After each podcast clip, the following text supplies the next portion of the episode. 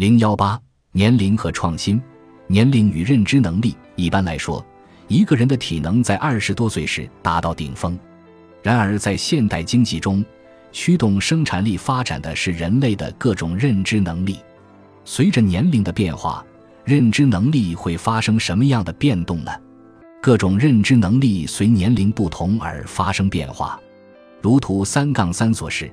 一些认知能力在年老时依然能够很好的得到保持，例如语言能力在五十多岁时达到顶峰，一直到七十多岁时依然可以保持得很好；例如数字能力在一个人三十至四十岁的时候达到峰值，但在六十岁以后会有大幅度的下降；知觉速度反映了一个人吸收新信息的能力，在一个人二十岁以后就会迅速下降。这与人在青少年时代的学习能力通常最强的研究结论是一致的。认知能力只是生产力的因素之一，除此之外，经验也是形成创造力的一个重要因素。一般来说，一个人在三十岁和四十岁时最有创造力，因为他们已经有十至二十年的经验，而且精力仍然充沛，能够迅速的思考和学习。美国经济学家本杰明 ·F。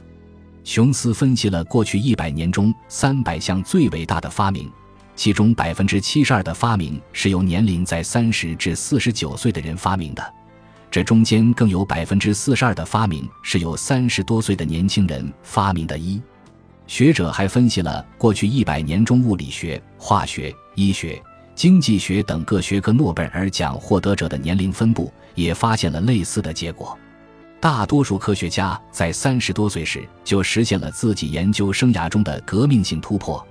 爱因斯坦提出相对论时，更是只有二十六岁。当然，诺贝尔奖获得者并非普通的科学家或发明家。那就再来看一下专利持有人的年龄分布。图三杠五显示了美国专利持有人的年龄分布。如图所示，在四十五岁以后，专利申请的数量出现下降。